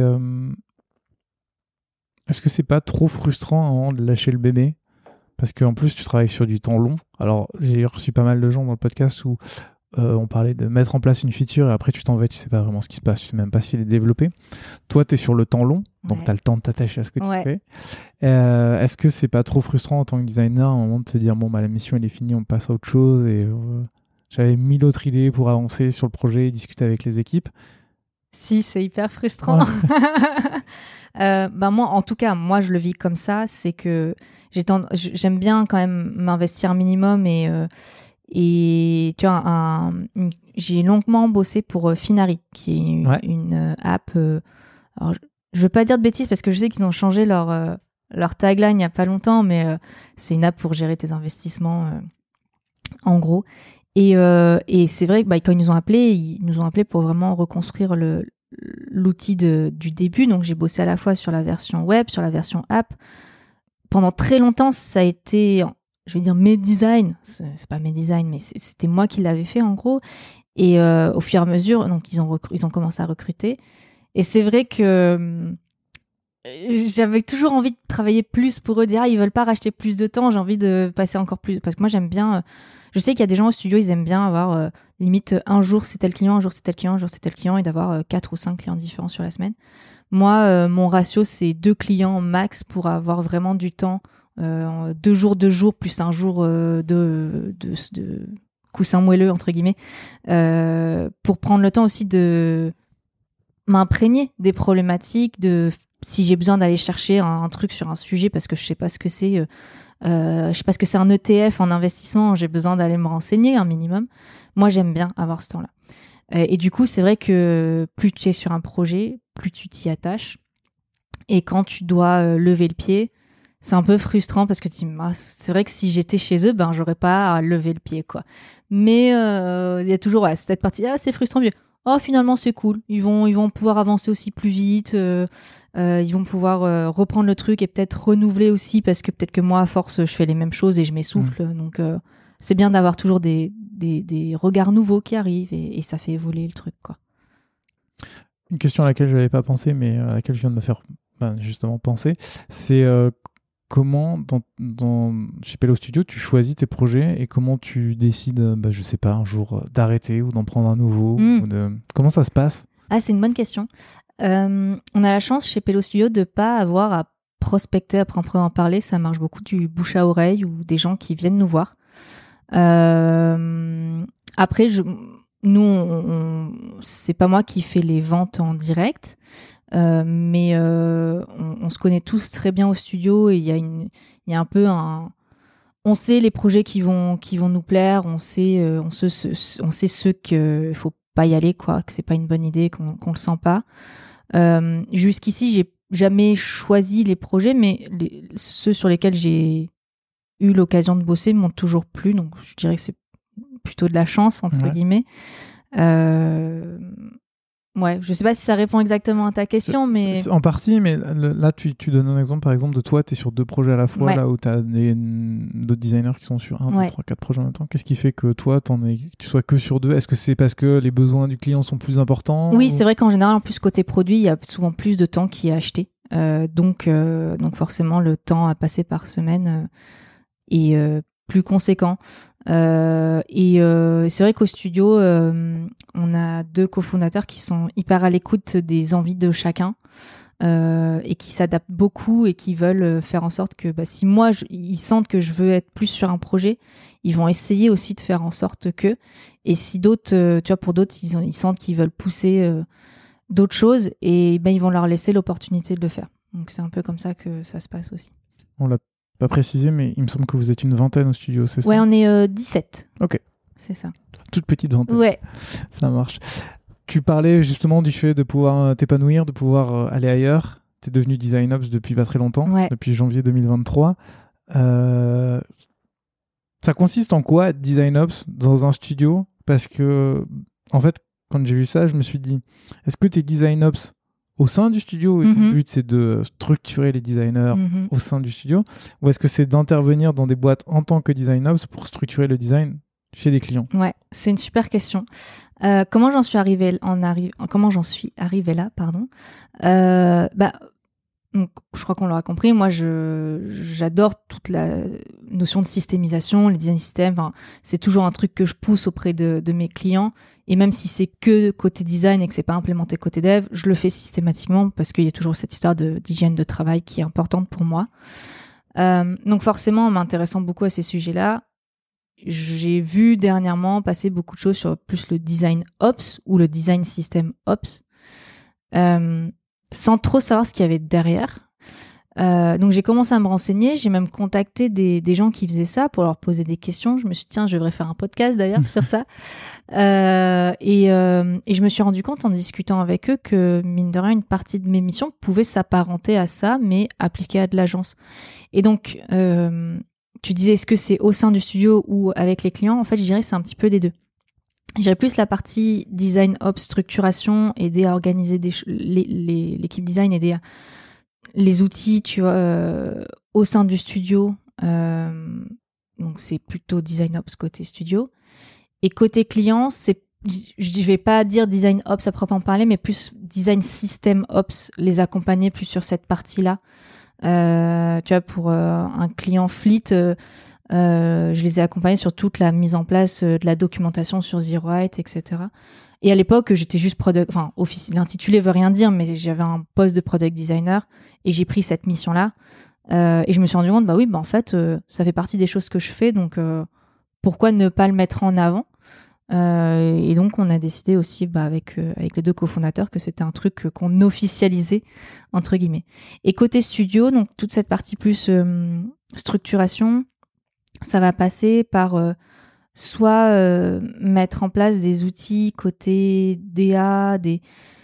Je, je, passe- passer par un exemple. Euh, les websites qu'on fait, ils sont tous derrière un CMS. On utilise Storyblock pour ceux qui connaissent. Et donc on bosse beaucoup avec des composants. Certes, il y a les pages du website et il y a un contenu qui est pensé, mais il y a une notion de composants réutilisables.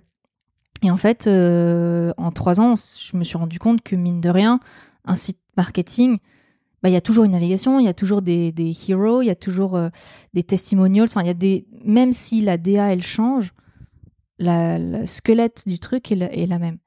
Et euh, j'ai commencé à rassembler dans un fichier, faire un espèce d'état des lieux de tout ce qu'on avait fait, catégorisé par composants, euh, pour avoir un peu une vision d'archivage déjà dans un premier temps et après travailler avec, euh, euh, avec les développeurs, de dire est-ce que finalement ça ne peut pas en avoir un squelette d'un composant que vous derrière, euh, quand vous commencez le projet, vous avez déjà une base, une base commune.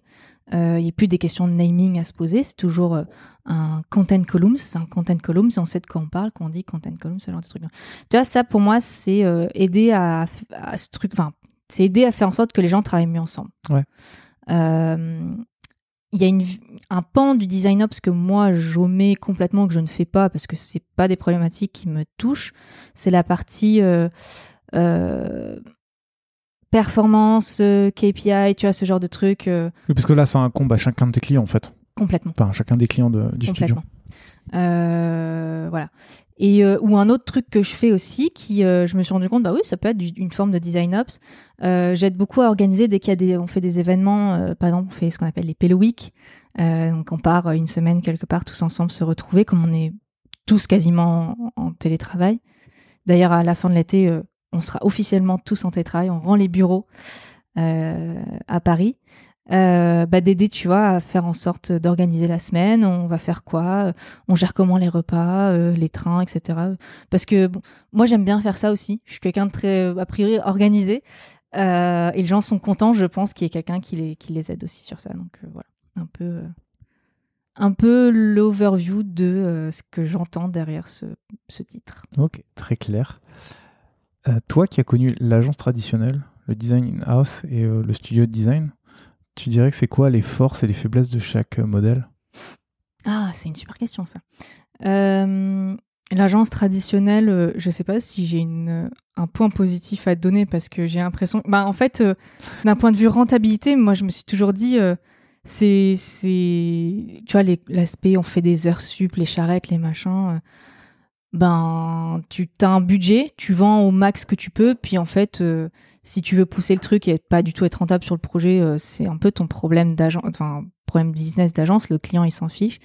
Et ouais, ce- je, ce côté one shot, moi, il, moi, il m'attire plus, Mm. en tout cas.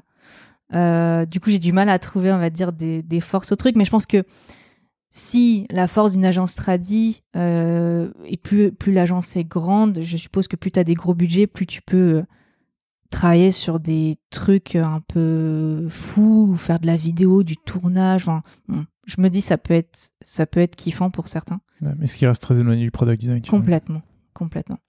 Euh, après, bah, il y a l'aspect euh, in-house, être dans une squad produit. Ben, ça, c'est sûr, c'est, on va dire, le. Je je sais pas si dire que c'est la Rolls-Royce du product designer est un bon terme, mais c'est ouais, la forme la plus traditionnelle du métier. Et c'est vrai que tu es, honneur de, de ton design, euh, même si t'es- tu peux être plusieurs designers, mais tu, tu peux faire avancer vraiment si tu restes longtemps. En plus, tu peux voir les évolutions euh, et faire vivre le produit et, et c'est hyper gratifiant, je pense. Euh, mais c'est vrai que tu peux vite te lasser. Enfin, comment dire? J'ai l'impression quand tu parles avec des gens que ouais, au bout, au- qui sont in-house, c'est- rare d'avoir des product designers qui restent plus de deux ans dans une même boîte et qui changent régulièrement. Et en fait, il y a une forme d'essoufflement, de dire oh, j'en ai marre, euh, le sujet, euh, j'ai envie de changer, j'ai envie de voir autre chose. Et du coup, ce qui me permet de faire la transition sur c'est quoi la force d'être dans un studio qui bosse avec des startups, j'en ai un peu touché avant, qui est euh, tu t'essouffles pas en fait. Mm. Tu restes, tu arrives à avoir cette, euh, ce- cette collab long terme. Tu es un peu moins impliqué, c'est sûr, mais tu te renouvelles aussi plus facilement, sans avoir à changer de boîte. Est-ce qu'il y a des, des faiblesses dans le studio? Euh, oui, bah la faiblesse, c'est effectivement peut-être d'être euh, parfois. euh, t'as des, tu as des discussions qui sont sûrement faites en interne euh, entre un PM et un dev qui prennent une décision sans te consulter. Euh, je suppose que si tu étais dans la squad, euh, Mm. t'aurais été consulté et tu te retrouves, tu vois, sur le, la prod, euh, ah mais attends, euh, ce bouton il a été mis là en fait, mais j'étais pas au courant. et du coup, il y a plein de petites choses qui peuvent être frustrantes comme ça. Pas avoir si le client n'a pas de budget pour faire de la recherche ou du test utilisateur, ben tu vas juste produire parce que avant tout tu dois délivrer les, les maquettes quoi. Mm. Donc ça c'est c'est sûr que c'est dommage parfois, mais on est très dépendant d'un budget et du client. Ça marche. Écoute, je pense que c'est le, le bon moment pour conclure et te demander si. Parce que je sais que tu as pris des petites notes Ouais. avec, ton, avec ton petit carnet. Est-ce qu'il y a un sujet que tu aurais voulu qu'on aborde ou une question que tu aurais voulu que je te pose et que je t'ai pas posée? Euh, bah, c'est vrai que la dernière question, c'est une auquel j'avais pensé en effet de comparer euh, euh, entre agence, euh, studio et, et, euh, et in-house, donc euh, hyper intéressant. Donc non, là, j'ai rien d'autre qui me vient en tête. Euh, je regarde mes petites notes, mais mais si peut-être il y a un truc qu'on a, enfin, qui a on n'a pas trop abordé, mais le côté la culture du travail entre la France et les Pays-Bas Ouais. euh, qui est un sujet aussi euh, qui et clairement c'est pas la même chose. C'est quoi, la... Ben c'est quoi la différence? il y a une vraie oh, en France c'est de plus en plus mais aux Pays-Bas il y a une vraie culture de vie pro vie perso. Euh, Il y a beaucoup de gens qui sont à mi-temps 70-80% euh, et qui est très respecté en fait. Euh, chose que je trouve quand même en France dans certaines boîtes.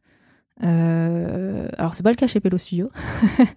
C'est vrai qu'il y a toujours un peu ce cliché. Moi je me souviens chez chez Sweet Punk, euh, quelqu'un qui partait à 17h, ah t'as pris ton après-midi. Euh, voilà la culture de faire des heures sup pour faire des heures sup, ce genre de truc. euh, aux Pays-Bas ça n'existe pas du tout. Moi je me souviens chez Etergo. Euh, tous les ingés à 18h, il y avait plus personne quoi. Et si tu restais plus tard, ben en fait, c'était même pas normal. Ah, c'était mal vu parce que ça voulait dire que Ça veut dire qu'il y avait un problème, ouais. Et par exemple, euh, on, on travaille pas mal. à- Il y avait des Indiens euh, qui étaient des ingés indiens qui étaient embauchés chez Etergo. Et pour, pour le coup, pour eux, la culture du travail est aussi complètement différente. Et qu'à un moment donné, il a fallu les aider à recalibrer le truc, de dire ben maintenant tu es sur le modèle européen, tu dois prendre des vacances. Tu dois rentrer chez toi, tu dois faire autre chose. Et c'est vrai que certains avaient du mal euh, parce que c'est leur culture, Mhm. c'est- normal. Donc ça, c'est ouais, c'est un sujet aussi, la, la culture au travail et le fait qu'en plus, dans nos métiers, on a l'occasion de travailler avec des gens, euh, pas que des Français en fait, de n'importe où. Et ben, parfois, ça peut être un vrai sujet, je trouve, euh, dans les boîtes qui ont tendance aussi à s'internationaliser. Comment tu t'adaptes aussi euh, à ces gens et comment les gens s'adaptent à la boîte. Ça t'arrive d'ailleurs de bosser pour des boîtes étrangères avec Pello Studio? Euh, Moi, j'ai jamais eu l'occasion. On a eu quelques clients qui étaient basés, basés pardon, à San Francisco. Mais euh, c'est assez rare. C'est beaucoup des startups et des scale-up euh, franco-françaises. Euh, et puis, il y a une question de, de fuseau horaire. Quoi. Ça complique parfois. Très bien. Si tu devais me recommander une personne à inviter dans le podcast, tu me recommanderais qui? Ouais, et ben j'ai longuement réfléchi à ça et euh, bah, c'est très en rapport avec moi euh, les sujets auxquels je m'intéresse, Mhm. mais euh, euh, quelqu'un de chez Figma, je trouverais ça hyper cool. Et en particulier euh, les gens qui se s'intitulent designer advocate. Euh, et du coup, j'ai noté Alexia Danton, qui est designer advocate chez Figma, euh, qu'on a vu d'ailleurs passer pendant les confs euh, qui, euh, qui faisait les petits, la petite TV, Figma TV, là, je sais plus comment ils appelaient ça. Donc, je suis assez curieuse de savoir ce qu'il y a derrière cet intitulé. Et sinon, il y a, je, bah, je, je crois que tu y es sur le Slack Design System France. Oui. Et, et Jules Mahé, qui est designer advocate chez Zero Height, donc c'est pas Figma, mais ouais, c'est, cet intitulé, moi, m'in- m'intrigue et je serais curieuse de savoir En quoi ça consiste? ce qu'ils font, ouais. Très bien, je le note. Ouais. Euh, pour finir, est-ce que tu as des ressources à nous recommander? Ouais. Euh, alors j'en ai noté quatre, mais alors moi je lis beaucoup. Enfin j'aime beaucoup lire, mais c'est vrai que le problème des livres, euh, c'est vite outdated quoi. Et puis bon, dans notre domaine, c'est compliqué d'avoir des- ouais, des, des bons bouquins sur ça. Pour autant, il y en a un que j'ai lu. Bon, il commence à être de, je crois qu'il date de 2019-2020 peut-être quand même. Donc ça commence à faire. Euh, Laws of UX de, alors je pense qu'on dit Jon Jablonski ou John Jablonski, je ne sais pas. Euh, je sais pas si tu le connais Je celui-ci. le connais. J'ai voulu l'acheter une fois et il y a une personne qui, qui a acheté le dernier exemplaire juste sous mes yeux. Ça c'est fort dommage. Ouais. Bah, je te le conseille en tout cas parce que il est facile à lire. Après il y a tout son site web qui est, qui est assez Ouais. complet quand même. Donc euh, si tu lis les articles sur son site, je pense que le livre tu peux t'en passer en réalité. Il me semble qu'il y avait une version simplifiée aussi. Je sais plus si c'est Google qui avait fait ça. Où Ah, chaque possible, loi ouais. a été expliquée, Ouais. mais genre en deux lignes Ouais, et avec un exemple. c'est possible. Et du coup ben euh, ça met des mots je trouve sur des concepts que nous on utilise tous les jours, qu'on n'en a pas forcément conscience. Euh, et du coup, euh, depuis que j'ai lu ça, des fois ça m'arrive de dire oui, c'est la loi Jacob machin et tout, et ça fait toujours un, son petit effet. Euh, et c'est imparable comme argument en fait. Donc ça, euh, très bonne, très bonne rêve. Un autre bouquin, alors je l'ai mis je te- je- 100% transparente, je l'ai pas fini parce qu'il est costaud, mais- et du coup je pense que un résumé est mieux. Mais c'est Thinking Fast and Slow de Daniel Kahn- Kahneman, Ouais. euh, qui est sur les biais cognitifs. Ouais, qui est très très bien. Et il est super. Le, le mec est donc prix Nobel de l'économie et c'était très focus sur euh, les biais euh, dans le trading, etc. Mais en fait, tu te rends compte qu'on est biaisé Tout constamment. Et euh, c'est hyper intéressant dans nos métiers de savoir ça, d'en avoir conscience à minima. Je le recommande en français du coup. Oui, oui, je moi je l'ai lu, j'ai tenté de le lire en anglais, Ah, je- j'en ai être aux trois quarts. Ah, J'ai jamais terminé, mais Déjà euh, en français, c'est dense et euh, très dense. Et du coup, je pense que tu peux trouver un résumé quelque part. euh, C'est possible. Ça doit être, euh, ça doit être, ça doit exister. Mais euh, vraiment très cool. Et sinon, euh, c'est pas des bouquins, mais euh, moi, euh, je recommande. euh, bon, c'est assez spécifique, mais les docs en ligne de Design System. Elles sont en général, ben, bien faites et ça donne plein d'exemples faciles et c'est pas du dribble qui n'est jamais corrélé à la réalité. Moi, je vais souvent sur component.gallery ou UI Guideline, je crois, qui existe aussi. qui recense toutes les, toutes les librairies en ligne. Très bonne ref. Et sinon, un dernier podcast qui a rien à voir avec le design, entre, entre guillemets, mais c'est le podcast de Pauline Legnaud, qui est CEO de Gemio. et moi, je l'ai longtemps. Ça fait un petit moment que je ne l'ai pas écouté, mais. parce qu'après, c'est vite la même chose, mais elle interviewe pas mal des, des entrepreneurs. Ouais. Et du coup, pour avoir tout ce mindset entrepreneurial, moi qui travaille du coup beaucoup dans, avec les startups et parfois en direct avec les, les CEO, je trouve que ça permet de comprendre aussi des fois euh, des visions ou des réflexions que les gens peuvent avoir et de comprendre, ouais, de, mieux, les, de mieux les comprendre finalement. Et c'est ça peut être plus ou moins inspirant de faire de l'entrepreneuriat aussi pour certains. Voilà pour mes petites, euh, mes petites, mes petites. Super, merci beaucoup. Comme d'habitude, je mettrai tous les liens dans la description pour les gens que ça intéresse. Et dernière petite question, si les gens veulent te contacter euh, Ou LinkedIn. LinkedIn Ou sinon euh, par mail, euh, c'est clémence.taillère.com. J'ai pas encore changé mon mail. Et ben je mettrai les deux dans la description aussi pour les, pour les gens qui veulent discuter avec toi. Merci beaucoup Clémence pour ton temps, c'était hyper intéressant. Euh, écoute, ça me donne envie d'inviter plus de gens qui bossent dans des studios de ah, cool, pour en parler un peu plus, pour creuser le sujet. Donc je te remercie et aussi d'inviter plus de Design Ops. Ouais, carrément. donc euh, bah, je te remercie beaucoup pour ton temps. Avec grand plaisir. À très bientôt. À plus. Salut. Merci beaucoup d'avoir écouté cet épisode jusqu'au bout. Si tu es encore là, c'est sûrement que l'épisode t'a plu, alors n'hésite surtout pas à le partager autour de toi. Tu peux également en profiter pour mettre 5 étoiles sur Apple Podcast ou sur Spotify. Tu peux enfin t'abonner sur ta plateforme de podcast préférée et activer les rappels pour être informé dès la sortie d'un nouvel épisode pour pouvoir l'écouter. Allez, on se retrouve dans deux semaines avec un nouvel épisode. Salut